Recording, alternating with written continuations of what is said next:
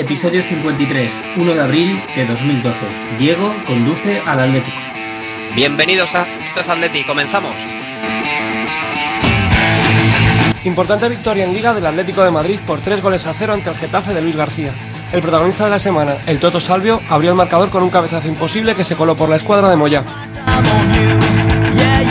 El segundo gol fue obra de Diego. El brasileño volvió a la titularidad en el campeonato liguero y como si de un cambio de papeles se tratase, cabeceó al travesaño un pase de Falcao desde la banda izquierda y luego anotó recogiendo el rechace. El propio Falcao marcó el tercero, devolviendo al equipo a la lucha por los puestos europeos. Ha vuelto Felipe Luis. El carrilero izquierdo ha cuajado sin duda uno de sus mejores encuentros con la elástica rojiblanca. ¿Qué Hanover nos espera en el AW Arena el jueves? Estos y otros temas en nuestro tiempo de debate. También nos ocuparemos de los resultados de los diferentes equipos de la cantera y os adelantaremos la agenda de la semana que viene. Además, en nuestra sección de historia esta semana con Fernando Sánchez Postigo hablaremos de un jugador histórico del Atlético de Madrid, un jugador de los grandes de la historia. Una semana más os saludamos desde esta ventana al mundo rojiblanco. Os habla Julio Mejía, acompañado por Miguel Ángel Espósito, jefe del Twitter con más seguidores mm, no del Atlético de Madrid, el Twitter no oficial. Luego tenemos a, Ricard, a Jorge Ordaz, periodista de Yahoo Sport, y a Damián Carvajo, jefe de InfoAtleti.es. Antes de meternos en materia, vamos con la ronda de resultados rojiblancos. Comenzamos hablando del Atlético B que ha empatado a dos en Getafe. Los goles rojiblancos fueron anotados por Pedro Martín y Fer López.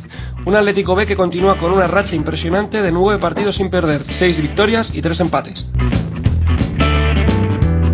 Importante empate también del Atlético de Madrid. ¿eh? Los pupilos de Alfredo Santelena han empatado a cero en el campo de la Darbe, cosechando así un valioso punto para su lucha por la permanencia.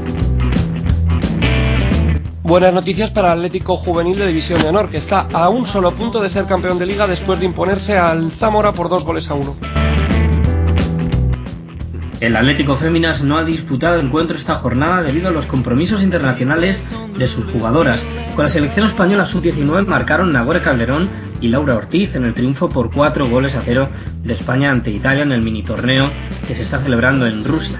Peor suerte tuvieron las rojiblancas Adriana Martín, Sandra, Priscila y Leire Landa, que cayeron con la selección absoluta ante Alemania por 5 goles a cero. En balonmano, victoria apabullante del Atlético de Madrid el pasado miércoles en Vista Alegre ante el Alser Puerto Sagunto por 36 a 17. Este domingo no hemos tenido tampoco partido, ya que es el turno en el que las diferentes selecciones internacionales disputan encuentros preolímpicos para Londres 2012. Es el caso de los rojiblancos internacionales que participarán en este preolímpico de Alicante entre los días 6 y 8 de abril.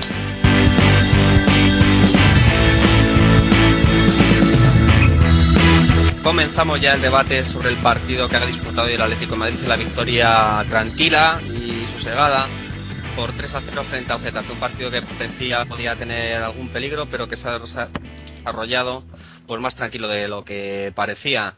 El cambio radical, pues yo creo que ha sido fundamentalmente la incorporación de Diego al, al equipo, la salida de Tiago, aunque ya el partido estaba 3-0, pero que ofrece a, Simeone más, más alternativas en el, en el once inicial. En fin, yo creo que un encuentro soñado para los atléticos que nos hace seguir manteniendo la esperanza. Miguel, ¿cómo ha visto el partido? Bueno, la verdad es que mm, no es por lanzarte flores, pero creo que la crónica que has hecho en Fuerza Atleti ha resumido perfectamente las, las fases del encuentro, ¿no? Una primera fase en la que el Getafe entra en un intercambio claro de golpes y en el que llega con bastante peligrosidad.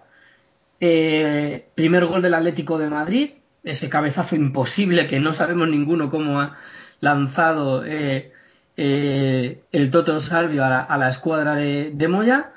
El segundo gol en el que, como decía antes, se cambian los papeles. Falcao desde el lado izquierdo, mm, llevamos como 15 minutos, 20 si no recuerdo de la segunda parte, lanza un, un centro para que remate al, larguero de cabeza Diego y recoja el rechace y haga el, gol de la tranquilidad. Y un tercer gol, el de Falcao, que es el gol, como bien decías en Fuerza Atleti, se ha cumplido el, guion que, que, bueno, que aficionados, que entrenador y que, y que jugadores querían, ¿no? Un partido que creo que debería ser importante y que debería marcar un punto de inflexión si el Atlético de Madrid se cree que como visitante puede jugar de igual manera y esto nos haría luchar de tú a tú por los puestos europeos. Voy a ser más comedido que en anteriores semanas, Julio, y vuelvo a decir que el Atleti tiene posibilidades de luchar por Champions siempre y cuando el turno como equipo visitante cambie de signo. Si no, pues bueno, estaremos pensando en Europa League, eh, eh, luchando en ese puesto en Liga y pensando en Bucarest. Claro, ¿sabes qué pasa, Miguel? Que, al final dependes un poco o bastante de lo que hagan los contrarios, porque ayer tuvimos la suerte o la fortuna, o, se, o se produjeron los resultados adecuados. El Málaga perdió, el Osasuna perdió, y eso, pues con la victoria de hoy, hace que de nuevo volvamos a ver un poco Europa más cerca. Lo que pasa que, claro, estamos en un sub baja constante y depende de si hablas de un partido que juegas en casa o de un partido que juegas fuera, pues renace las esperanzas, se vuelve a, ocultar y esa es un poco la, dinámica que yo creo que una vez por todas hay que hay que romperla. Pero antes te quería preguntar por algunos jugadores destacados, sobre todo por Diego. Es indiscutible, ¿no? Que cuando juega Diego el equipo mejora, pero pero vamos, infinitamente. Y eso que hoy eh, Simeone ha tenido que quitar a Adrián, que yo creo que como hemos comentado en otras ocasiones estaba el pobre ya eh, cansado de jugar y bueno, le ha dado una, un descanso de una horita que yo creo que, ha estado bien. ¿Cómo crees que puede influir el, a Diego en lo que resta de temporada? Hombre, es, es un jugador fundamental y que marca diferencias. Eh. Ha tenido su, su primer eh, momento en el partido en el que veías a un Diego bastante desconcertado, con muchísimas ganas, pero el típico jugador que yo llamo Villarroya de los tiempos del Real Madrid, no sé si os acordáis, el que quiere entrar a todas las jugadas, que va como loco, salvando, bueno, que me perdonen los oyentes porque acabo de hacer una comparación, bueno, nada que ver en calidad uno con el otro. Yo llamo jugador Villarroya porque me acuerdo de ese jugador que agachaba la cabeza y que entraba por todas sin, sin criterio. Un poquito la pasaba Diego eso al principio del partido, ¿no? Se le veía con tantas ganas de estar en todos los sitios que al final llegaba a todos con, con cierto cansancio, ¿no? Eh, indudablemente el, salto de calidad del centro del campo con Diego eh, es importante. Hace que Arda Turán gane muchos enteros y eso que hoy el turco no ha estado especialmente brillante. Hace que, que puedas dejar a, eh, también a un, a un Toto Salvio también con mucha más salida, eh, que puedas hacer que Falcao respire también y esté más en, en labores de, de ataque un poquito más eh, centrado y que pueda lanzar esos desmarques. O sea, en, en una palabra, eh, o sea, de alguna forma, en un resumen rápido, podríamos decir que Diego oxigena al centro del campo labores que a veces tiene que hacer el propio Arda, Arda Turán, ¿no? Y, y bueno, mm, creo que, que es importante sobre todo que, que hayamos recuperado a Diego en el, en el tramo vital en el que va a entrar ahora el equipo, ¿no? Y además que fíjate que ha sido justo en el momento oportuno en cuanto a que mm, le ha dado tiempo a Simeón a ir metiéndolo ahí el partido de Zaragoza, el partido del jueves ahí poquito. Hoy ha jugado una horita desde el principio y bueno, yo creo que va a llegar a Alemania pues más o menos en un estado de forma, no el óptimo, supongo, pero, pero sí, bueno, ha rodado un poquito antes de empezar ya de verdad, de verdad lo que, pues el tramo de temporada en la que no jugamos. Y es que Julio. Los próximos tres o eh, cuatro partidos, es que no, ya no queda más. Y es que falta hace además, Julio, porque el, este tramo en el que estamos recuperando a todos los jugadores, eh, si Diego es importante, esperemos que Tiago también lo sea. Hoy hemos vivido el resurgir de el Felipe, eh, para mí ha sido el jugador del, del, partido. Si está funcionando ya Juan Fran Torres y, y, empieza a funcionar Luis Felipe, son dos buenísimas noticias. Eh, hasta ahora estábamos con un carril menos, sintiéndolo mucho, yo creo que es, el, que es la reflexión. O sea que, resumen muy positivo. Diego carburando, las dos bandas que están funcionando y Salvio, que es un CSI que comienza a confirmar. Así que. Sí, no, bueno, esto es un digno de estudio totalmente porque, porque, lo que sé, pasa desapercibido la mayor parte del partido, pero después, oye, pues mira, te marca un gol como el otro día con Hanover que te arregla el partido y casi la eliminatoria, por lo menos te da más esperanza, aquí con el empate a uno. y hoy abre el marcador para encarar la victoria, que bueno, el partido estaba ahí, ahí, tampoco que el Getafe estuviera haciendo gran cosa, pero el Atlético de Madrid tampoco, estaba la cosa un poco ahí como, no sé, indecisa. Así que le voy a preguntar a Jorge, que supongo que como todos los atléticos, esperando que el Atlético Madrid por fin, eh, fuera de casa, pues no sé, haga más que empatar o que tener derrotas en el último minuto. Jorge, ¿cómo se puede cambiar esa dinámica? Porque yo creo que sin cambiar esa dinámica, bueno, no creo, no, estoy seguro, de que es imposible que el Atlético de Madrid eh, se clasifique para Europa el año que viene. ¿Cómo se puede cambiar esa dinámica de malos resultados fuera de casa? A ver, el, el, problema, el problema de los resultados fuera de casa este año venía, venía ya de atrás, porque si os acordáis con Manzano no, no se había conseguido ninguna victoria. Cuando llega a Simeone se, se consiguió ganar un par de partidos o tres fuera, recuerdo en, en Pamplona en, y en San Sebastián. Y entonces yo creo que la receta la tiene, o sea, es repetir, repetir lo que se hizo en aquella ocasión y sobre todo repetir el, lo que se está haciendo en Europa. Las, la, las dos eliminatorias anteriores, los encuentros fuera de casa han sido bastante el del Lacho quizá un poco más con aquel gol inicial de Close, hubo que dar la vuelta, pero, pero se ganaron bien fuera de casa. Y yo creo que, que, hay, que, que hay que trasladar eso a, la liga. Ahora es cierto que, han venido dos derrotas consecutivas fuera, que no, no se había perdido con, con Simeone fuera hasta, hasta Mallorca y hasta Zaragoza.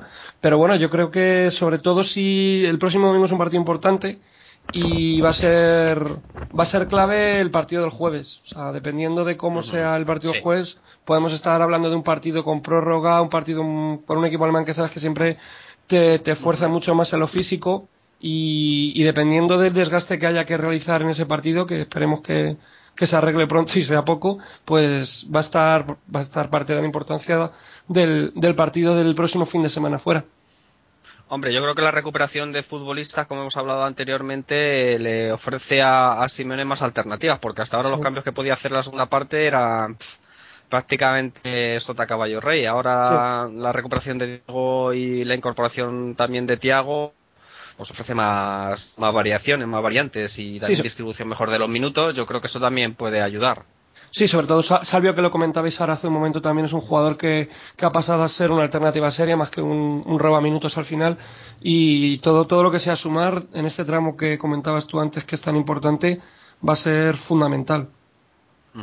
Sí, porque los dos partidos que nos esperan, Hannover y, y Levante, son dos partidos seguidos, dos días y medio casos entre uno y otro, eh, ya que el Atlético me juega a las 9 y 5 el jueves y a las 12 de la mañana otra vez eh, en Valencia, no sé a qué hora llegarán, pero bueno, yo creo que el descanso va a ser mínimo y bueno, pues ahí ahí no jugamos no jugamos mucho. Declaraciones post partido de Diego Pablo Simeone, Álvaro Domínguez y Diego Rivas, además de recoger las impresiones de nuestro compañero Dani Hidalgo del diario AS. Importante, importante porque nos permite reacomodarnos en el campeonato, importante por las formas, el primer tiempo fue disputado, con un rival que sabíamos que iba a salir en velocidad, eh, que nos, ha tomado mal, en, sobre todo en los córneres a favor nuestro y en pérdidas de pelota a la mitad de la cancha. Encontramos el primer gol de una jugada fortuita casi, porque fue un cabezazo muy angulado, con mucho vuelo, pero importante para lo que iba a venir después del segundo tiempo, donde se vio un equipo fuerte, contundente, agresivo, que no parecía que habían jugado el día jueves, y eso es saludable para todos. Muy importante, eh, sabíamos que eh, los puntos son siempre muy importantes, pero hoy eh, el factor de los, los, concurrentes haber perdido antes era un partido que nos ayudaría mucho a, a, llegar cerca de nuestro objetivo, que son los puestos europeos. Entonces estamos muy contentos por el partido, por la victoria y, y por nos ayudar mucho también en la tabla. Sí, bueno, es importante porque necesitamos sumar puntos, acortar con los puestos europeos y bueno, tenemos que seguir sumando, no, esto no acaba aquí, eh, nos queda mucho trabajo por delante y hay que seguir en esta línea. Le decía a tu colega, nos quedan 20 minutos para disfrutar este triunfo y ya reacomodarnos nuevamente ante la falta, las ausencias que tenemos de algunos muchachos y, y el partido importantísimo que tenemos para el club y para nosotros en Alemania. Bueno, sabemos que todos los partidos que nos quedan va, van a ser importantísimos. Eh, no puedes como descuidar ningún partido porque todos los puntos, pues luego al final de temporada nos darán la vida. Sí, entramos ahora en una fase muy decisiva, que tenemos que estar contentos, estar atentos, estar muy concentrados porque todos los partidos son muy, muy importantes. Eh, yo creo que estamos preparados para esto, esperamos hacer un, un buen partido el jueves ahora. Estoy aquí con Dani Hidalgo de Diario As, un buen amigo y grandísimo periodista. Eh, te queríamos hacer un par de preguntas, Dani. La primera sobre el partido de Getafe, que sobre el papel la ida parecía un partido fácil y metimos la pata. En ese partido que parecía bastante disputado, lo hemos sacado con bastante solvencia. ¿Cuál es tu pensamiento sobre el partido? Sí, ha sido un partido muy sobrio, muy tranquilo, de los que hay pocos eh, realmente en el Calderón, ¿no? Y fuera igual para la Leti. Y bueno, el Getafe eh, pese a sus bajas, que tenía 8 y tal, no ha sido, o sea, es un equipo que, bueno, que estaba dando la cara al principio y, bueno, y creo que el gol de Salvio tan, tan inesperado, tan extraño, eh, tan pues quizás eh, tan mérito de Salvio y tan tan no merecido el, Getafe al mismo tiempo, pues les ha, sí les ha trastocado un poco todo, ¿no? Y creo que a, raíz de ahí se han, venido abajo, el Atleti ha seguido, no ha notado mucho el cansancio, o sea, se decía que el Getafe iba a explotar mucho el, cansancio, el cansancio del Atleti, pero el Atleti ha mantenido la línea, ha defendido bien y al final incluso ha ahorrado, o sea, tampoco ha gastado mucha energía, ¿no? Que eso es lo que todos queremos porque queda todavía bastante temporada y un tramo muy importante. Sí, preguntarte ahora por lo que viene, eh, ¿crees que en lo que queda de liga, sobre todo, le va al Atlético de Madrid, eh, ahora que hay tan poco margen de maniobra y el Atleti ha sido tan irregular durante el campeonato, a llegar a esos a ese mínimo de puesto europeo y a quién sabe si puesto de Liga de Campeones? Bueno, no es por ir a tópicos, pero hay que encomendarse un poco a lo que lo que se venía diciendo del efecto Simeone todo desde que ha llegado este entrenador, ¿no? Eh, el equipo pues dio la cara y no perdió durante tanto tiempo cuando más se necesitaba y ahora que tanto se necesita enrachar una buena racha enrachar una racha eso pues de victorias eh, pues yo creo que ahora es realmente el momento de la verdad ¿no? Eh, todos queremos que el equipo siga adelante en Europa League porque lo tiene realmente cerca y eh, la final de Bucarest y también queremos sobre todo ¿no? que, que, intente acercarse a esos cuatro puestos arriba que sigue estando difícil pero creo que en la mente de todos los colchoneros lo que todos queremos realmente es que, que lo haga y, y, cualquier otra cosa sería un poco decepcionante pues Dani te seguimos leyendo en el AS y muchísimas gracias por tus respuestas en este Atleti. Vale, a vosotros. ¿Qué esperáis del partido de Hannover? Yo soy muy optimista, la verdad. El otro día veía el partido en el Calderón y si bien es cierto que el resultado nadie lo había firmado antes del partido, yo vi al equipo que dominó bastante bien y, creo que lo ha dicho todo el mundo, el Atlético debería ser claro favorito para, para pasar a la eliminatoria. Pero no hay que olvidar que es un equipo alemán, que es su campo y que siempre siempre te pueden complicar la vida. Pero yo creo que si las cosas salen como deberían salir, no debería haber problemas para que Atlético pase a la eliminatoria. Sí, sí, así tan optimista lo ves. Yo soy muy optimista, te lo digo. Pero, pero claro, luego ya sabes que, que una mala caraja de inicio con, con, los, con los jugadores o puede pasar cualquier cosa, pero yo soy muy optimista, de verdad. Sí, te digo, te digo porque porque yo al Atleti tampoco lo vi especialmente bien el otro día del partido contra contra el Hannover. Ya no solo por los resultados, sino un poco muchas alternativas. Eh, tuvieron ocasiones incluso de ponerse por delante. Sí sí. sí, sí. No sé, me ofreció un poco de duda. Luego al final eh, arreglo el partido. Eh, sí, no, ese, gol. ese gol te cambia te cambia totalmente la manera de plantear el partido. O sea, de la otra manera tienes que salir a marcar y con los riesgos que, se, que ello conlleva. Y de esta manera puedes, sin, si no echarte atrás y esperar a ver cómo funcionan, eh, trabajar mucho el contragolpe, que es algo que precisamente el Atlético está haciendo muy bien en los últimos partidos. Sí, sí, Miguel, ¿cómo ve el próximo partido contra el Hannover? Eh, pues soy optimista también. ¿sí? ¿sí? sí, sí, soy optimista como Jorge. Eh, estoy de acuerdo contigo que mm, me esperaba un Atlético más contundente el jueves.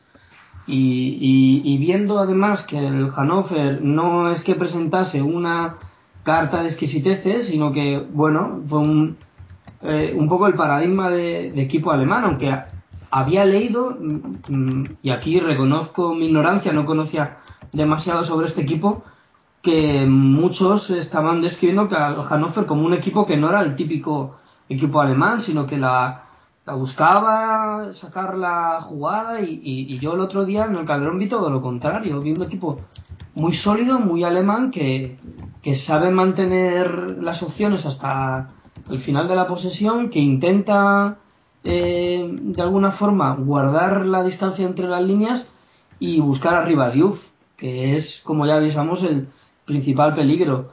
Eh, creo que, que, va a ser decisivo eh, un poco el, como siempre en estas eliminatorias, el, el comienzo del, del partido y, la, y, y, en ese sentido también soy optimista como apuntaba Jorge porque creo que la que la contra con un Diego que vuelve ahora pletórico a pesar de las bajas que tenemos nos nos puede dar una buena posibilidad de entrar ¿no? vuelve vuelve a Alemania Diego además que creo que tiene ahí alguna cuenta pendiente y va a tener bastantes ganas de hacerlo bien Sí, la mejor noticia que tenemos en el Atlético de Madrid es, primero, que el resultado nos favorece, no excesivamente, pero siempre es mejor empezar, lógicamente, el, el segundo partido con, con ventaja. Pero la mejor noticia que tenemos a todos. Se acaba de incorporar Ricardo. Hola, Ricardo. Hola, buenas noches. ¿Qué tal? ¿Cómo estáis? Está, eh, bien, estamos comentando sobre el partido del jueves contra el Hannover. No sé cómo lo verán estaba comentándoles que no, lo vi muy claro en, el partido en el Calderón, luego Salvio lo arregló con el gol. Os, venía escuchando, os, veo un poco bajitos de moral. Tenéis que daros cuenta de que estamos ¿Cómo? al revés, al revés, al revés, y estamos optimistas al 100%. Sí, pero muy justitos de moral, ahí como pensando en, en el vaso medio vacío. Yo quiero recordaros, estamos en cuartos de final y estos no son los cuartos de final que teníamos con Kiki Sánchez Flores en las que el equipo no daba nada de sí. Yo lo veo fantástico al equipo con respecto a lo que pensábamos que podía ser el equipo hace 10 días. O sea, daros cuenta que hemos sacado adelante un resultado súper bueno y el, y el 3-0 de hoy lo, nos relanza más con los, con los resultados que se están dando. Eh, en, cuanto a, en cuanto a una de las cosas que sí que estabais diciendo, eh, a, a, mí curiosamente me, daba la sensación como vosotros de que eh, este partido puede servir para terminar de empujar a Diego hacia, hacia mm, eh, Alemania. Eh, yo he estado preguntando tanto a la gente, a los periodistas esta, mañana en el Vicente Calderón en, el partido de Getafe, como a como al como a aficionados alemanes que sabemos que sabéis que tenemos eh, varios conocidos en, en la Peña Atlética Centuria Germana y, me dicen cosas un poco contradictorias. Me dicen que yo, yo que, que parece que está decidiéndose en estos momentos el futuro de Diego. Que por un lado el movimiento de Emre o, o sacar a luz ese movimiento puede ser una presión interna para, para ver si fuerzan una renovación con Diego. También podría interpretarse como que es el sustituto de Diego, eh, adelantando la pieza a que, a que eh, vayan a mm, e, estén cubriendo el, el, agujero que sin duda dejaría a Diego fuera del equipo, más viendo partidos como el de hoy, en, en el que eh, Diego es la manija total del equipo, palabras del propio Simeone de esta mañana.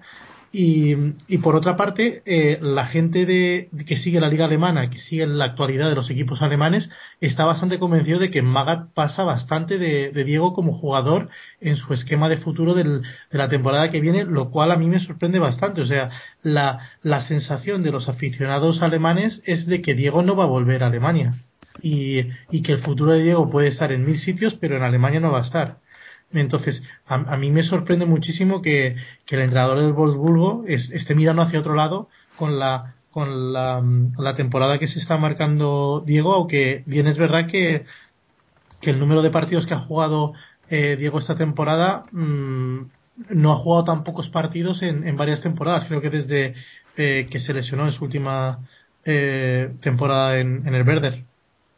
Yo, es una opinión, no, no, es, no es nada que sepa, es una opinión. Yo creo que ojalá me equivoque, ¿eh? pero creo que Diego la temporada que viene no, no va a jugar en Atlético. Porque, a ver, la operación es complicada. Yo, una vez que, que pides la cesión de un jugador, si ese jugador rinde bien, evidentemente multiplica su, su valor de mercado. Y, y creo que hoy por hoy lo que, pueda, lo que, va, lo que vaya a pedir el, el, el Verde Bremen al Atlético de Madrid va a ser una cifra que yo creo que no van a estar dispuestos a pagar aquí. Ojalá me equivoque, repito. ¿eh? No, no, no, le cerró, no le cerró, creo que por, por 9 millones, ¿no? Es lo que le pedía el Wolfsburgo. Sí, sí, sabes que Diego ahora mismo puede estar en un precio de mercado de 15, 18 millones fácil. que, luego, que luego se rebaje o por presión del jugador, al cual tampoco, y esto es un poco golpe para el jugador, nunca le he visto como puede ser, por ejemplo, el caso de Courtois, eh, diciendo abiertamente que quiera quedarse. Tan convencido. Sí, porque Courtois, sabe que son quiere estar otro año aquí y, lo ha dicho abiertamente. Digo, siempre ha dejado medio cerrada la puerta y no nunca le he visto esas declaraciones de me encantaría seguir aquí. Pasa, Ricardo, date, cuenta que, que Diego, eh, ah, seguro que sí, con quien más habla en el vestuario es con los compañeros que tenga que hablen eh, eh, portugués.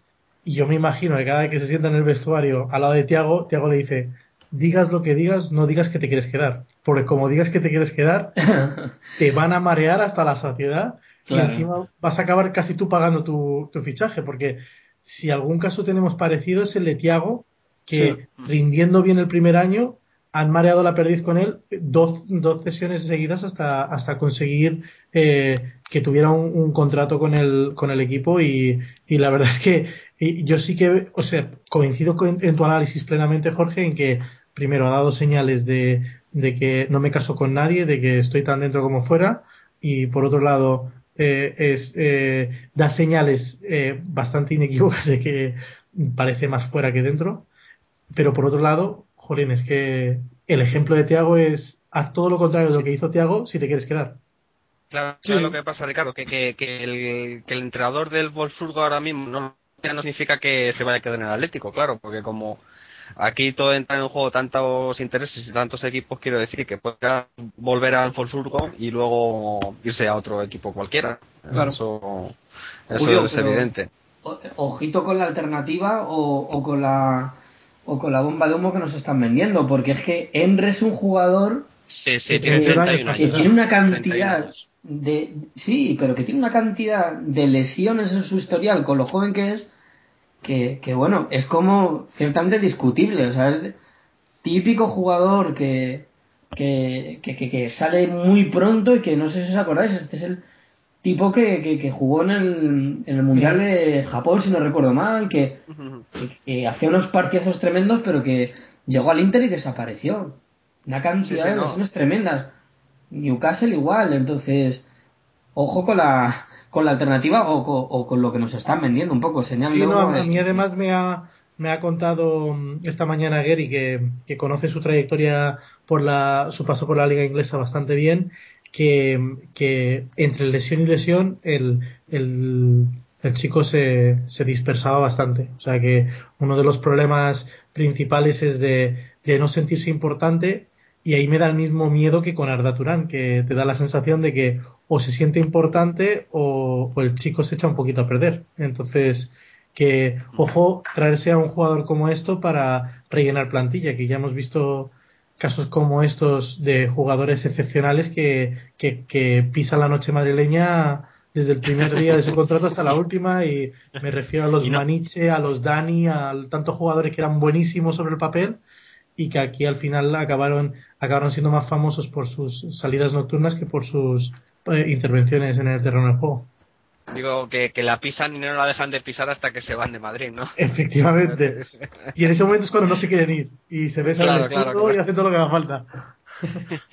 y pues si queréis hablamos del otro rumor de la semana, de ayer creo que fue Falcao, en unas declaraciones a la radio argentina dijo que trato de no eh, hacer caso de las ofertas que lleguen de Manchester y de, y de Manchester City y del Chelsea, es el otro equipo, ¿no? O sea que ahí tenemos también al goleador de, de Atlético Madrid, pues bueno, no sé, yo ya así con un pie fuera o no sé ni qué pensar, la verdad, porque a mí me han dejado bastante bastante chafado. No sé cómo veis vosotros, la inestabilidad de la plantilla continua que tiene Atlético Madrid, pues nos lleva a donde nos lleva.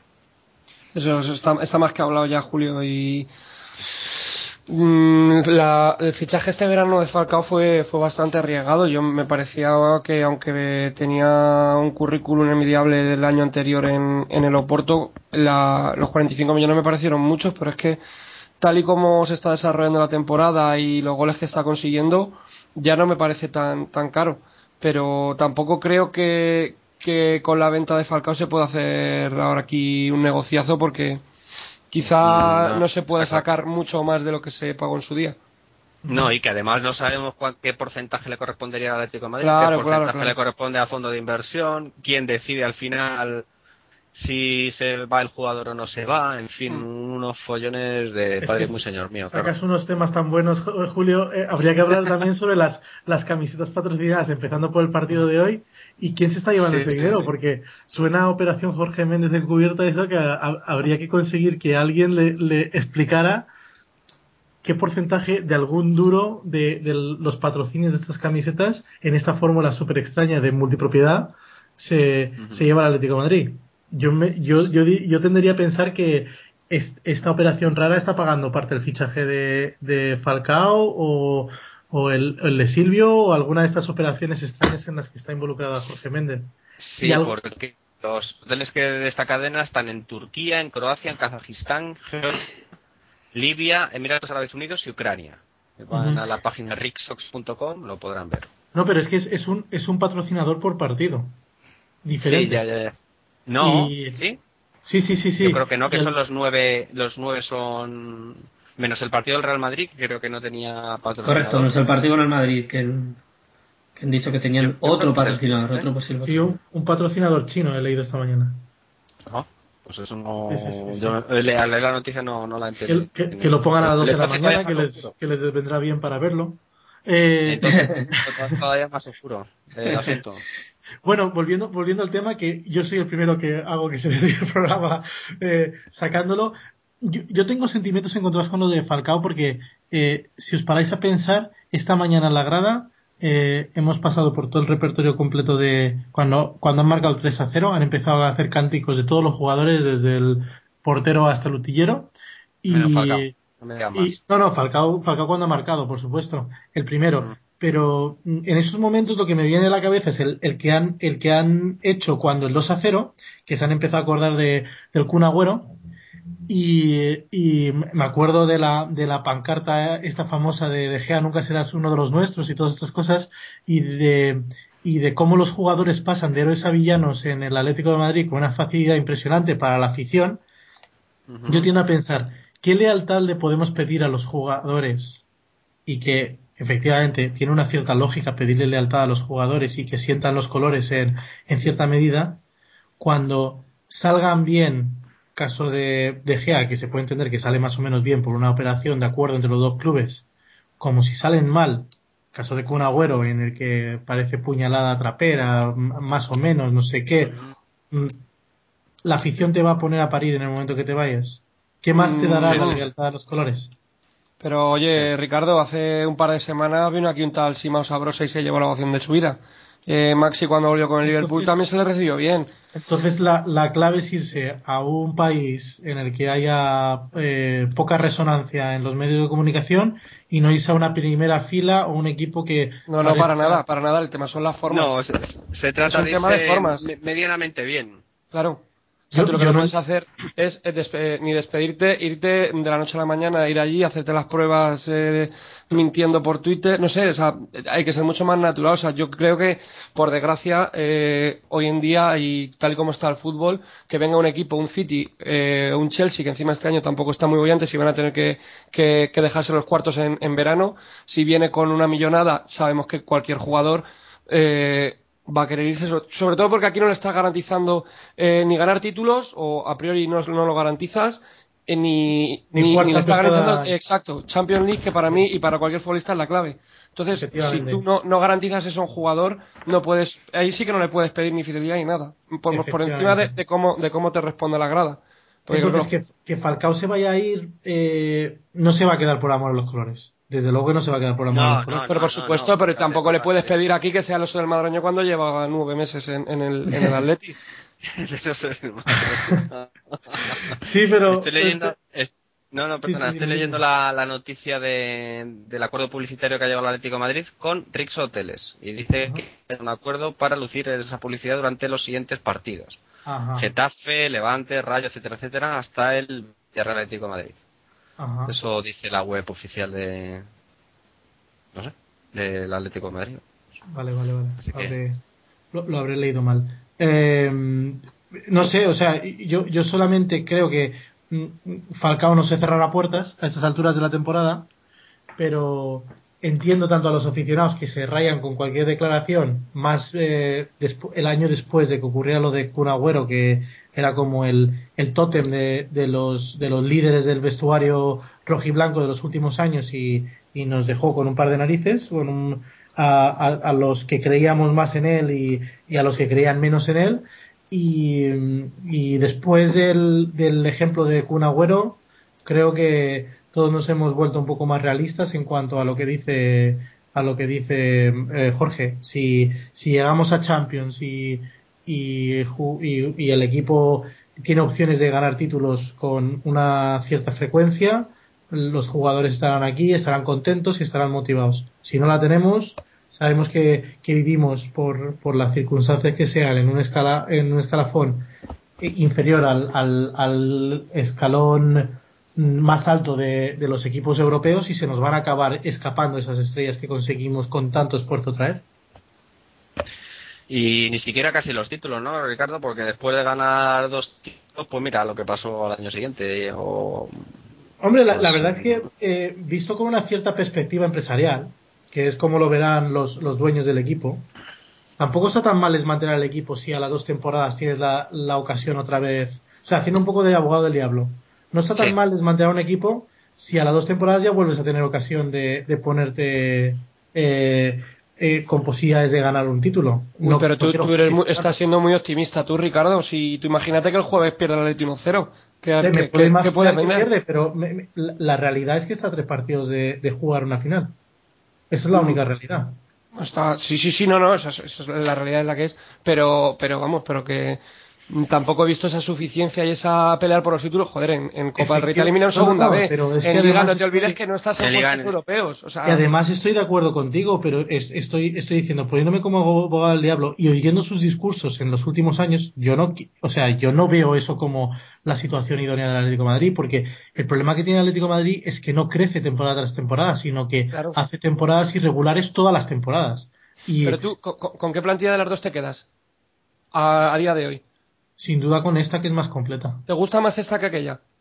A, a, a mí me, me, ilusiona menos, me emociona menos esta, pero me parece más solvente.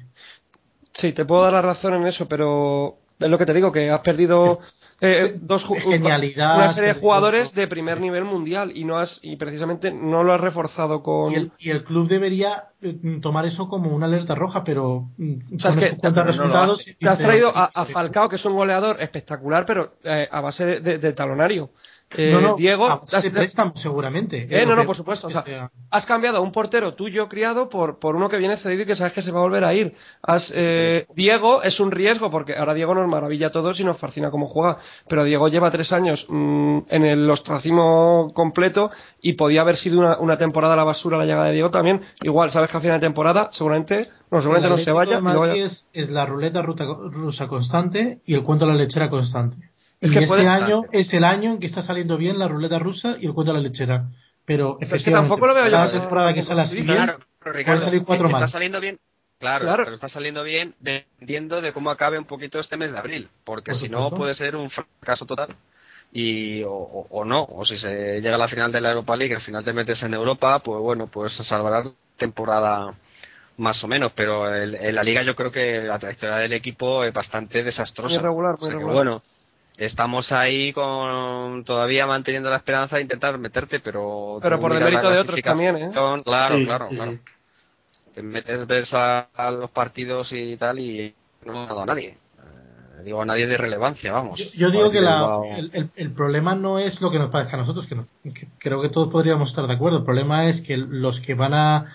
los que dirigen los designios del club van a mirar a su cuenta de resultados y van a ver que que esta, esta fórmula les funciona y van a ir hacia esta fórmula. O sea, no, no os esperéis que el año que viene digan, pues vamos a comprar a Diego y vamos a conseguir a Courtois en propiedad. no, no, no van a hacer ninguna de estas cosas. Ojalá, por supuesto. Ojalá, pero...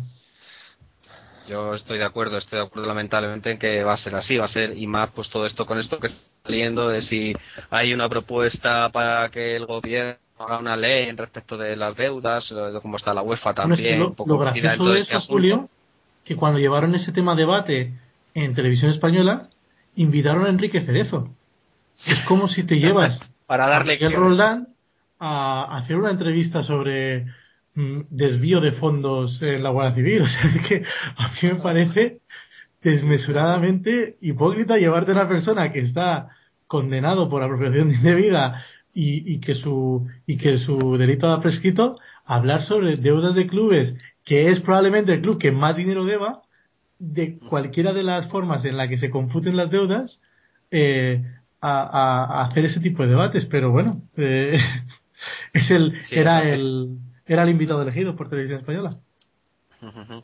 Pues nada, Ricardo, has estado ahí en el partido en, pues en, la, en la rueda de prensa de Simeone, de Luis García, con los, con los periodistas de, de otros medios. No sé si nos quieres contar alguna cosa que hayas Mm, eh, dos- averiguado dos o comentado rápidos. El- yo tengo el- el- la, la sensación, y creo que bastante encaminada, en que Luis García es un entrenador destinado a ser entrenador del Atlético de Madrid. O sea, antes o después, Sí.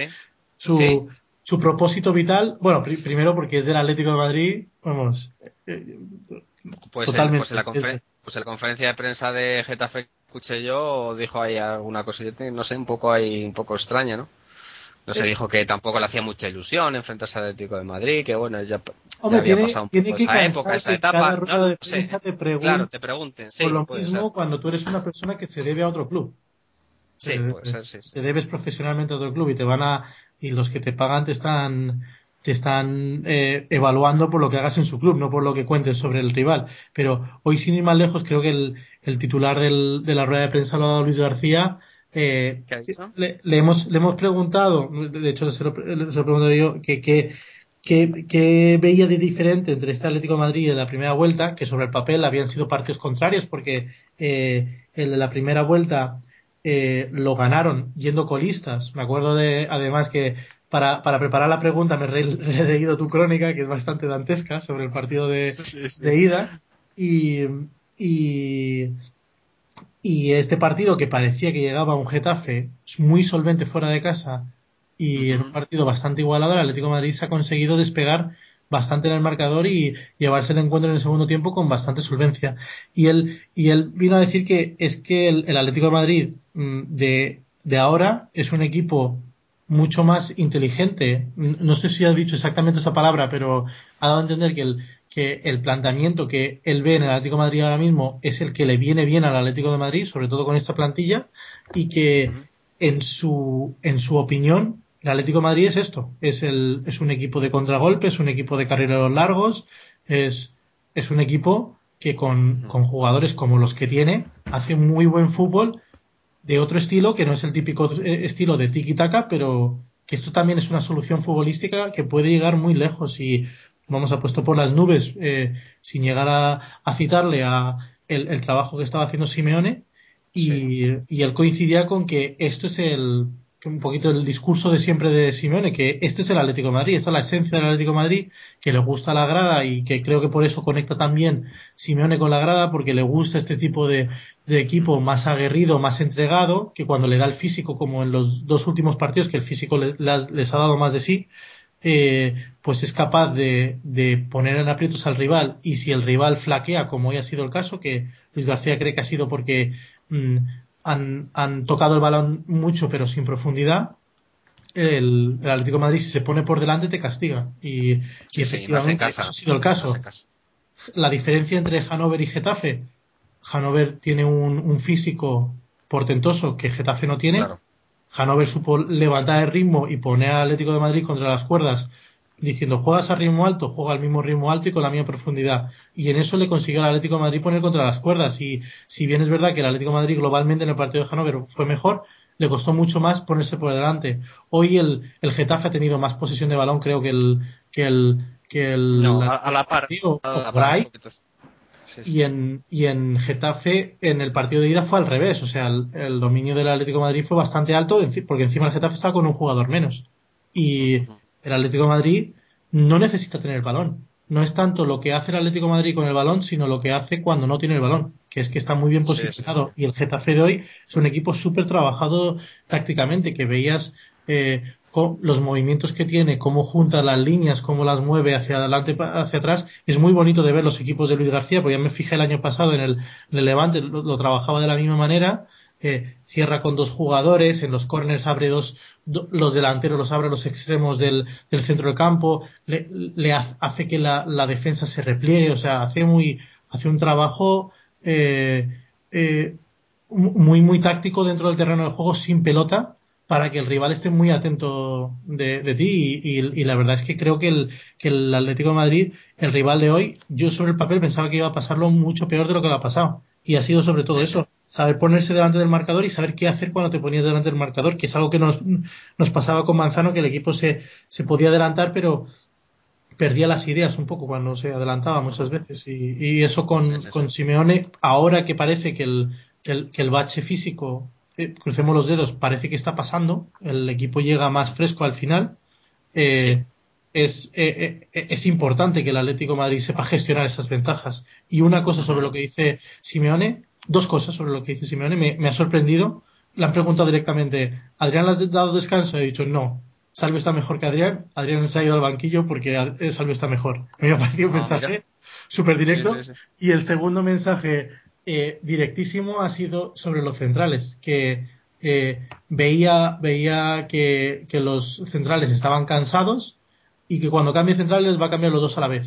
Que él ha establecido que Miranda juega bien con Godín y debe ser que en los entrenamientos sigue sistemas de entrenamiento por parejas. A mí algo parecido ya me había explicado Gary, que les pone a entrenar salidas de balón en pareja y, y de hecho en, en, los partidos se ha podido ver a Miranda muy compenetrado con Godín sacando el balón desde abajo. Es posible que este que este eh, esta pareja Domínguez Perea eh, están, ¿Juega el jueves? ¿Juega el jueves? Eh, tenga continuidad, sí, sí, porque ya sabes que los, los jugadores ¿Sí? Ganan un partido con, con Simeone normalmente tienen la confianza de Simeone. Sí, sí, sí. Uf, Pero, ¿no, ¿no, te parece sintomático que el, el, penalti del otro día de Zaragoza lo hiciese Godín y el fallo en el marcaje del gol del Hannover fuese de, de Miranda? De Miranda. Y, y, me parece una manera de no culpar a ninguno de los dos y sacar a los dos para que. No, no, a mí me parece bien los cambios. Por, porque supongo que si trabajas con una persona todos los entrenamientos luego será más fácil sobre el campo esa compenetración me parece me, me parece, parece bueno. pero la verdad es que sí no pero no me parece mala idea no me parece mala idea uh -huh. Sí, sí, me parecía interesante como lo, lo ha, no lo ha atisbado, sino que lo ha explicado exactamente cómo era. Me pareció interesante ponerlo. Eh, le pregunté a, a Simeone por, por Diego, porque eh, veía que la movilidad de Salvio y la, la movilidad de, de, de Arda Turán es que se, es como es que se dispara cuando está Diego en el campo, es increíble. Lo cómo se mueven de bien. Y Salvio, que yo he sido súper crítico con Salvio, Sal, Salvio juega de maravilla cuando está Diego en el terreno del juego. Y es que es verdad, es, es lo que dice Simeone. Está Diego en el campo y es. Él, él, ha puesto la metáfora muy sencilla. Ha dicho: es como cuando en tu colegio había uno que era muy bueno. Todo queri, todos querían jugar con ese chico en su equipo. Pues Diego es ese chico en el, en el Atlético de Madrid. O sea. Sí, sí. Y, y, para terminar, Ricardo, Dani Hidalgo ha comentado que me parece que está hablando con Perea, que, ha, que por lo que había comentado Perea parece que iba a estar iba a ser su última temporada. Efectivamente, que, Madrid. que quería, que yo, yo, creo, creo, y, y, me suena un poco a algo que hemos debatido aquí, y es eh, ¿qué, ¿qué, tipo de poder le van a dar a, a Simeón el año que viene. O sea, yo creo que esto, esto va a ser una piedra de toque si, si las declaraciones de hoy de Perea, que son un poco en, en, en, línea fatalista, y Simeone la semana pasada dejó claro, no, no, no fue la semana pasada, fue hace dos semanas creo, en, en, en el último partido de, de Liga de, de Casa, eh, eso fue hace dos semanas, sí, eh, el, eh, que le preguntaban a Simeone eh, por, por Perea y él decía, un chico al que saco cinco minutos lo da todo es que es un ejemplo en el vestuario. Y decía, este chico es el capitán de la selección colombiana, termina contrato dentro de dos meses y sale a, a, disputar cada minuto como si fuera el último. Y hoy haber escuchado un mensaje tan parecido de boca de Perea, a mí me suena a que si Simeone continúa con galones, va a renovar a Perea. Va, va, sí. va a parecer la misma situación que, que, el pulso que tuvo Mourinho para que renovaran a Pepe en el, en el Real Madrid. Y me parece que si, que si eh, Simeone consigue que renueve la Perea, eso es el síntoma evidente de que Simeone tiene poder en el Atlético de Madrid y si Perea se marcha, eh, también es síntoma inequívoco de que las cosas siguen un poco como siempre. Esa, la, la, esa declaración la dijo después del partido del Atlético de, del Atlético de Bilbao, ¿no? Correcto. Eso es. Pues muy bien, pues hasta aquí si no queréis comentar nada más al respecto del partido de hoy y de los partidos que nos esperan, que también los hemos comentado, como, pues, no sé, las situaciones de Falcao, Diego, Perea, en fin, que aquí se resuelven un par de semanas o menos, o sea, que tampoco nos queda mucho, vamos a ver qué, qué ocurre. Así que nada, damos las buenas noches a Damián, buenas noches, Damián. Hola, buenas noches. Pues vamos con tu parte del podcast, con la parte estadística de los datos. Vamos a comenzar por Europa porque tenemos unos números bastante impresionantes del Atlético Madrid en esta temporada respecto a la Europa League. Exacto, comenzamos con Europa. El Atleti ha ganado 13 de los 15 partidos de Europa League que ha disputado esta temporada. Además, ya lleva 8 victorias consecutivas. Es la cuarta mejor racha de las competiciones europeas tras la del Barcelona, que hizo 11, el Milan 10 y el Mönchengladbach, que hizo 9. Y aún queda competición. Como sabemos, eh, la UEFA no, no considera la misma competición la fase previa y la fase final para el cómputo de los datos como la de los goleadores, por ejemplo, ¿no? Bueno, pues si juntamos estas dos fases, la fase previa y la de y la, y la fase final, el Atlético igualó el jueves el récord de victorias de un equipo español en un mismo torneo europeo con 13 partidos que consiguió el Barcelona. El récord absoluto lo tiene el Oporto con 14, así que estamos a una victoria de igualar este récord histórico. No, no, desde luego los números de la UEFA Europa League este año son impresionantes Solo hemos perdido el partido aquel en, Udine, lo demás, victorias y un empate. Sí, sí. Espectacular. Bueno, el protagonista de la Europa League, Falcao, que volvió a marcar y además marcó un gol muy especial, ya que era el gol número 400 del Atlético en competiciones europeas. Con ese gol se pone con 7 goles a 2 de Juntelar del Salque, del Salque que está con 9. En la lucha por el, el pichiche europeo, digamos. Vuelta a la liga, nueva victoria del Atleti contra un equipo que no se nos da nada bien en los últimos tiempos. No ganábamos al Getafe desde octubre de 2010 y hasta hoy solo habíamos ganado uno de los seis últimos enfrentamientos ante el Getafe. Pero claro, es que jugábamos en casa, donde solo hemos perdido uno de los nueve partidos, de los últimos nueve partidos. Llevamos ya cinco victorias consecutivas como local, tras la derrota ante el, ante el Barça. Además, el Atleti sigue siendo el segundo equipo menos goleado en casa con 10 goles tras el Barça, que solo ha encajado 8. Sí, desde luego, si se hubiera mantenido en casa o fuera, perdón, eh, un ritmo más o menos similar de casa, estaríamos tercero seguro, vamos. No sé qué opináis, Jorge, al respecto. Vamos, es una diferencia absoluta. desde luego que es la, la, gran diferencia que te hace estar arriba o estar en mitad de tabla, mirando un poquito para arriba. Sí, estaba mirando yo esta tarde Dime, Ricardo. Sí, no, no, y, el siguiente partido es el, el fatídico o el esperanzador partido de, de, la, de los romperrachas. Sí. Eh, he estado, haciendo yo un pequeño cálculo y nada, tres de cada cuatro puntos que hemos conseguido que llevamos en la liga son en casa y solo uno de cuatro fuera. O sea que es una diferencia brutal. Pero habría, habría que hacer un análisis con más tiempo de, de cuánto llevamos con, con porcentajes tan malos fuera de casa, porque a lo mejor es un, es un tema a analizar más en profundidad. Me, me suena que esta racha debe igualar rachas de otras temporadas. Es que fuera de casa somos un desastre desde casi tiempos de Antic. No sé, no recuerdo buenos números fuera de casa. Te dejo un dato, Ricardo. Somos ahora mismo en esta liga somos el cuarto mejor equipo en casa, tras Real Madrid, Barcelona y Málaga. Y fuera de casa somos el cuarto peor equipo. Joder, fíjate, que es, es dantesco. Solo son peores que nosotros. Eh, Villarreal, Racing y Sporting. Efectivamente. Sí, sí, sí. Con nueve puntos, nosotros once, sí, sí. O sea que si nos fuera mal en casa estaríamos, estaríamos en puesto de descenso. Bueno, seguimos si queréis con los protagonistas. Eh, el primero, Juan Fran, que ha jugado hoy su partido número 50 con la rojiblanca, dividido en 33 de Liga, 4 de Copa y 13 de Europa League. Y de nuevo protagonista Falcao, que ha marcado ya 27 goles en el Atleti, 20 de Liga y 7 en Europa League. Ha marcado 7 goles en los últimos 7 partidos y precisamente esos 20 goles en Liga le hacen igualar los 20 goles que marcó Agüero la temporada pasada y que además fue el récord de goles que marcó el argentino en las 5 temporadas que estuvo aquí. Parece que Falcao le va a superar en, su primera temporada. En su primera y... la pregunta. su primera y última.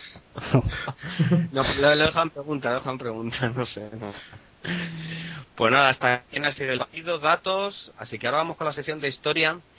Como sabéis, el mes de abril es el mes en el que el Atlético de Madrid cumpleaños. Vamos a hacer unas secciones de historia especiales, no más largas, pero sí vamos a tener personajes a esta sección de historia muy especiales. Así que hoy comenzamos con Adrián Escu, el máximo goleador de la historia del Atlético de Madrid en Liga.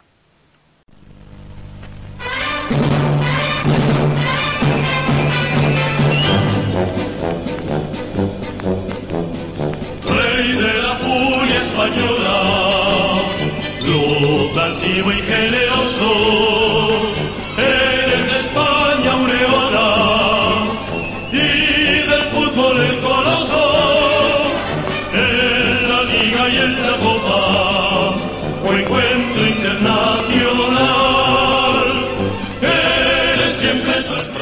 la semana pasada unos capítulos especiales durante este mes de abril, el mes del Atleti, y como es nuestra sección de historia del podcast Estos Atleti, tenemos que traer eh, estos capítulos especiales. Yo creo que merece la pena eh, hacer un inciso en algunas de las figuras más gloriosas y que más relumbre han dado al, al Atlético de Madrid.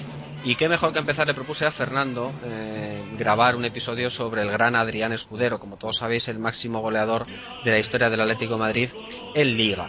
Eh, falleció el 7 de marzo de 2011, no hace mucho que nos dejó, a la edad de 83 años. Yo creo que es un merecido homenaje a uno de los más grandes que ha vestido la camiseta rojiblanca en toda su historia. Fernando, buenas noches. No me equivoco, me parece, ¿no? Sí, sí, un hombre que es la historia del Atlético de Madrid es fundamental el nombre de Adrián Escudero, no solo por los goles, sino por las temporadas que estuvo, los títulos que logró y el legado que dejó. Un jugador sensacional. Escudero nació el 24 de noviembre de 1927 en Madrid, en la capital de España.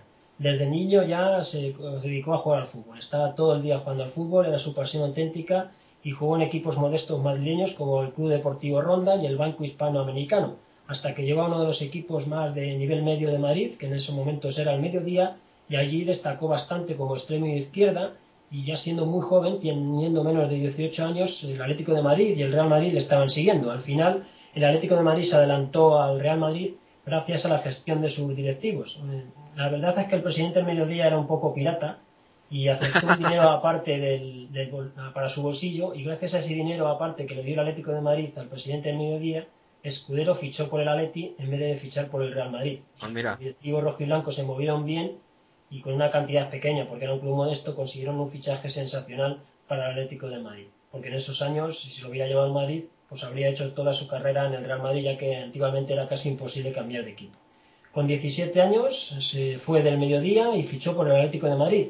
Sin embargo, no podía jugar en primera división hasta no cumplir los 18 años de edad y siempre había un lío con esto de la edad de escudero y al final tuvo que esperar unos meses porque en unos sitios decían que tenía 18, en otros que tenía 17 y al final tuvo que esperar hasta enero del 46 cuando ya realmente tuvo los 18 para jugar con el Atlético de Madrid, no sea que por un lío le tumbaran el fichaje del Atlético de Madrid. El debut de Escudero se produjo el 27 de enero de 1946. Debutó mm, un partidazo además, ante el Fútbol Club Barcelona en las Cors, el antiguo campo del Fútbol Club Barcelona. El Atlético de Madrid perdió 2-1 y debutó Escudero. Estuvo bastante nervioso en el, en el partido, él lo recuerda en una entrevista que le hice años, que estaba bastante nervioso. Pedía el balón a sus compañeros, se lo daban, pero él mismo decía que estaba muy nervioso. Con apenas 18 años, ponerte a jugar contra un Barcelona en Y encima tu primer partido, o sea, tu primer partido vas y juegas contra el Barcelona, claro. Y en las Cors, en un campo lleno, con un equipo grande del Barcelona en aquella época, y Escudero debutó. A la semana siguiente llegó su debut en el Metropolitano y Escudero debutó a lo grande en su campo. El Atlético Aviación goleó por 5-2 al Hércules de Alicante y Escudero marcó el primer gol del choque y su primer gol como rojiblanco. Al principio le costó hacerse con el puesto, ya que era jovencillo, le veían como muy flaco, como muy alto, y le costó hacerse un hueco en el 11, pero pasados unos meses enseguida lo consiguió y formó parte de las dos delanteras más históricas del Atlético de Madrid de esos años, que ya hemos hablado. Efectivamente. Formó parte de la delantera de Seda con Juncosa, Vidal, Silva, Campos, Escuderos durante la temporada 47-48 y la delantera de Cristal con Juncosa, Benvárez, Pérez, Calla, Pérez Carson y Escudedo en la temporada 50-51 y 51-52. También formó otra delantera famosa en la temporada 55-56, que no tuvo apelativo, pero que fue una delantera también de nivel, que estuvo formada por Miguel, Molina, Escudero, Peiró y Collar. Casi nadie. De un nivel eh, bastante bueno. En la temporada 52-53, Escudero cambió la demarcación en el campo. Siempre había jugado hasta entonces como extremo izquierda, como el clásico número 11, y en esa temporada el entrenador del Atlético de Madrid, Edenio Herrera, tuvo la idea de poner a Escudero delantero centro. La idea surgió efecto Escudero se quedó en ese puesto y sumó muchos más goles a partir de entonces. Ya desde entonces se convirtió en el delantero centro del Club Atlético de Madrid. En su debut como delantero centro marcó dos goles. Ya era un ídolo en Atlético de Madrid, sus goles, su juego, su punto honor, su calidad, su categoría y su amor a los colores provocaron que la admiración del hincha rojiblanco fuera inmensa. No en vano incluso recibió un encuentro de homenaje antes incluso de retirarse.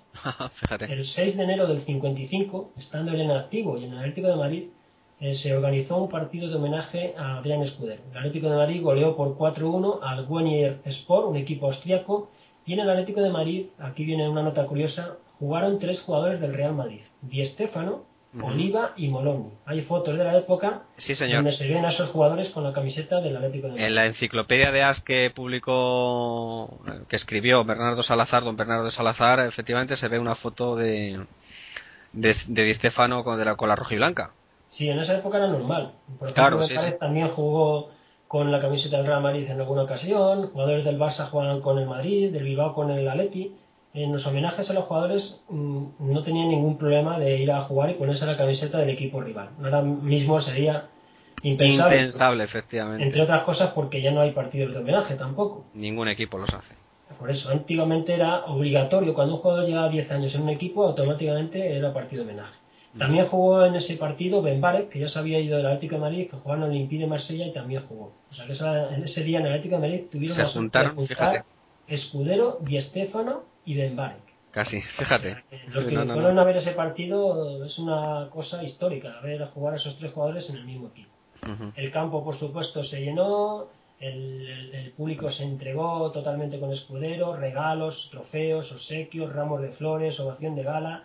Incluso el Ayuntamiento de Madrid le concedió la medalla de plata al mérito deportivo. Y siguió jugando escudero, porque ese partido fue homenaje, pero no quiere decir que, se fue, que estuviera Que se retirado ya. retirara. Ujú. En la temporada 55-56, Escudero mm, llegó a la final de la Copa del Rey contra el Atlético de Bilbao, pero tuvo la mala suerte de en las semifinales de lesionarse una luxación del codo izquierdo y no jugar el partido decisivo. El Atlético de Madrid perdió esa final y mucha gente considera que con Escudero podría haber pasado otra cosa. En las siguientes temporadas, Escudero fue perdiendo protagonismo, él ya tenía un poco más de años, ya estaba menos con menos categoría y además el equipo ya ten- tenía nuevos jugadores jóvenes y le estaban quitando el puesto poco a poco. Así que al final de la temporada 57-58, tras 13 años jugando en el Atlético de Madrid, Escudero decidió retirarse. Y las cifras de Escudero, como bien has dicho al principio, es el máximo goleador del Atlético de Madrid en Liga, con unas cifras bastante notables. 287 partidos de Liga, 150 goles. Difícil va a ser superarle porque para llegar a 150 goles en Sí. Liga hay que estar varias temporadas. Claro. Se han Sí. acercado algunos. Por ejemplo, Forlán y Agüero, uno de los dos, no sé quién, superó los 100. Agüero, Agüero 101. Pues Agüero yo pensaba que podría haberlo superado. Claro, si hubiera estado Ya. un par de temporadas, tres más, seguro. Pero Tres, más que dos. o incluso Fernando Torres hubiera aguantado más años, pues, Pues eran también. los que por proyección de ser goleador y de juventud, pero por eso digo que va a ser difícil que alguien llegue a los 150 goles de escudero y más con este fútbol moderno que nadie aguanta muchos años en un equipo. Exactamente, sí, sí. Luego en la Copa, en 37 partidos, marcó 18 goles y en otras competiciones, como la Copa Eva Duarte y la Copa Latina, marcó dos goles. La gente se sorprenderá de que no tiene partidos europeos escudero. Pues no, porque cuando se retiró, en la 57-58, la única competición europea que existía era la Copa de Europa. Solo iba el campeón de Liga y el Claro. Atlético de Madrid no ganó esa temporada la Liga. No había Recopa, no había Copa de la UEFA, no había Intertotos. Empezaron los estaba- 60. Sí, solo estaba la Copa Europa y se cuando se retiró Escudero no pudo jugar en ninguna competición europea. En total, en 330 partidos oficiales, 170 goles. Como historial deportivo, dos ligas, una Copa del Presidente de la Federación Española, una Copa de Duarte Perón, que es como la Supercopa de España actualmente, un subcampeonato de la Copa Generalísimo y un subcampeonato de la Liga. Y lo extraño es que teniendo esta trayectoria como jugador del Atlético de Madrid, que hemos visto que tiene unas cifras excepcionales, en la selección española solo disputó tres partidos y solo marcó un gol. Es Ah, extraño, ah, ¿Había un del Bosque entonces también o...? No, hubo varios entrenadores porque estuvo bastantes años. Claro, claro. En esa época el fútbol español tenía un delantero Zarra y César, que eran dos Claro. centros muy buenos, pero vamos, Escudero podía haber jugado más que tres partidos en 13 años, yo creo. No Seguro. digo que hubiera jugado 50, pero 20 o 30 partidos sí que podía haber alcanzado como internacional. Pero bueno, son las cosas de... El Atleti nunca ha tenido mucha suerte con el tema de la selección. La verdad es que no. La verdad es que no. Y ahora tampoco. Pero- polémicas con ese pero- tipo. Me pero acuerdo entonces que En tampoco. el 82, el mítico Santa María, que en la última hora descartó a Quique Ramos por Joaquín, un jugador del Sporting de Gijón. Sí. siempre ha habido ahí a última hora cosas. O cuando Manolo, Manolo, no sé si te acordarás, en el Mundial 90 que empezó como titular, en el primer partido Sí. se empató y fue el único que cayó de la alineación Sí, titular. la, la Eurocopa de Holanda y de Bélgica con Molina. Sí, siempre ha pasado cosas. Mm. Pero bueno, es, debe ser un, un sino del Atlético de Madrid, por lo que sea. Y Escudero pues también lo sufrió. Tres partidos con la selección y un gol. Y luego ya después de su retirada como jugador, Escudero pasó a formar parte del cuerpo técnico del Club Atlético de Madrid como entrenador de los amateurs y de los juveniles. También fue ayudante del primer entrenador durante varias temporadas con distintos entrenadores e incluso dirigió al Atlético de Madrid en una serie de partidos en varios momentos, el típico entrenador que ocupaba el cargo interino y en varios eh, momentos pues estuvo al frente del equipo. Nunca le dieron la responsabilidad de dirigir una temporada entera al Atlético de Madrid y eso siempre Escudero lo lleva mal. Él considera que mm, tuvo que el club le tuvo que tener más consideración en el sentido de entrenador y eso siempre lo- le penó Lo llevaba el hombre, sí, sí, sí. Luego ya se desligó totalmente del fútbol y la- lamentablemente hace poco, el 7 de marzo del 2011, falleció Adrián Escudero. El Chava, conocido así por sus compañeros, nos dejó para siempre, pero lo que nunca nos dejará es su leyenda y sus goles. Muy bien, Fernando. Y por supuesto, recomendar a los oyentes que lean siempre el blog de, de Fernando Sánchez Postigo, Sentimiento Atlético, porque ahí tiene varios artículos, bastantes artículos sobre la historia del Atlético de Madrid. Y hoy, sin embargo, quería terminar con otro blog también bastante seguido por la gente rojiblanca, que es un grande sin memoria, que escribe José Ignacio Fernández y que tiene un magnífico artículo de, sobre Adrián Escudero. Y Adrián Escudero, en un momento de una entrevista a José Ignacio, le dice, entonces, en su época, si perdías un derby no podías salir a la calle, te tenías que esconder porque la gente te señalaba. Y ahora, pues ya sabemos lo que pasa con los derbis que se pierden más a menudo de lo que sería desear, pero no obstante, en breve tenemos un derby y a ver si apelando al espíritu del gran Adrián Escudero podemos por fin, después de muchos años, ganar al Real Madrid. Fernando. Pues sí, porque desde el 30 de octubre de 1999 no se gana el Madrid. Otra fecha que tenemos grabada a fuego A- a sangre en el alma rojiblanca. Se puede decir, y los madridistas lo dicen con razón, que el Atlético de Madrid no ha sido capaz, capaz de ganar al Real Madrid en todo el siglo XXI. Pues así es, así es, de triste y de duro. Pero bueno, Fernando, hoy vamos a terminar recordando al gran Adrián Escudero, desde luego uno de los más eh, prota- grandes protagonistas de la historia del Atleti, sin duda. Sin duda alguna. Descanse en paz y siempre le tendremos en la memoria. Por supuesto que sí. Buenas noches, Fernando, muchas gracias. Buenas noches. Recordaros que la semana que viene tenemos a otro grande de la historia del Atlético de Madrid aquí con Fernando. Buenas noches.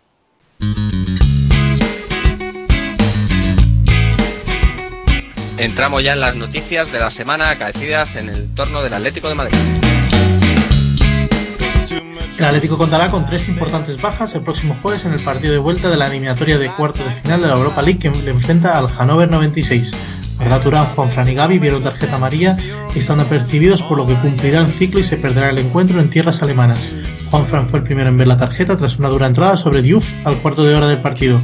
Gaby vio una absurda amarilla por derribar a Stinder quien se había llevado el balón con la mano y Turán vio la tarjeta por una pelea con un contrario. En Liga, la amarilla a Coque le convierte en baja para el partido ante el Levante por idéntico motivo. La prensa turca da por hecho el fichaje de Emre Belozoglu por el Atlético para la próxima temporada. Según los medios otomanos, el centrocampista de 31 años, cuyo contrato con el Fenerbahce termina en junio, ya se habría comprometido con el Atlético firmando un precontrato para las dos próximas temporadas con opción a una tercera.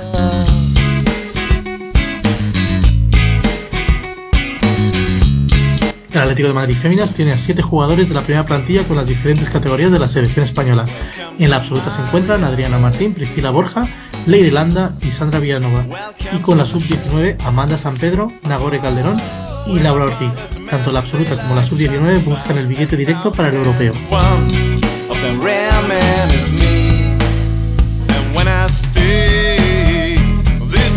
Y acabamos esta sección de noticias hablando de Radamel Falcao.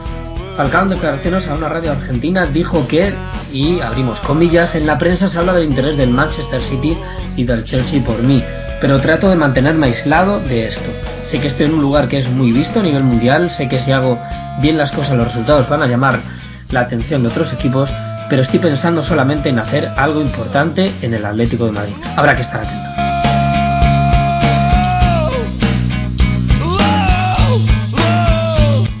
Terminando ahora ya con la agenda de la semana, con la agenda tan apretada que nos trae el Atlético de Madrid y sus secciones deportivas.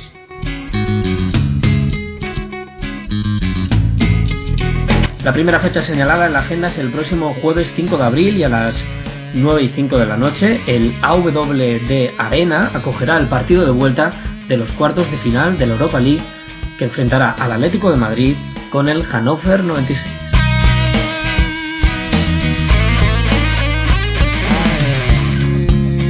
Liga será el próximo domingo y de nuevo a las 12 del mediodía cuando nos enfrentemos a un rival directo, el Levante, en el Ciudad de Valencia.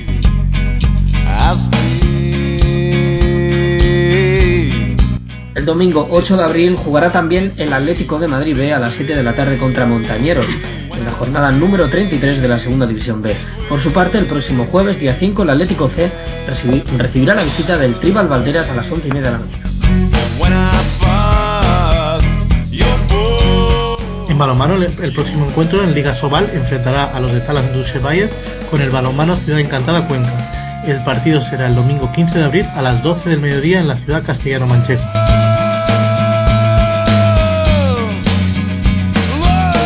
Y por último, el Atlético Fémina regresará a la competición la semana que viene. Partido importante ante un rival directo. El Sporting de Huelva a las 12 del mediodía en la ciudad deportiva del Atlético de Madrid, en Majadahonda.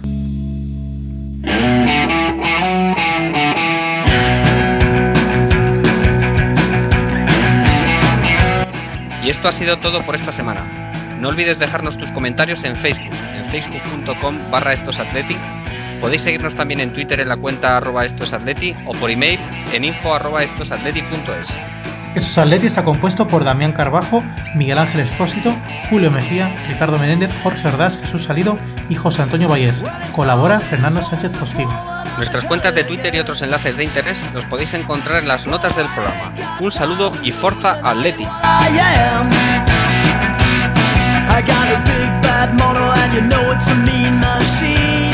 Si desea contactar con estos Atleti puede hacerlo enviando un correo electrónico a info.estosatleti.es.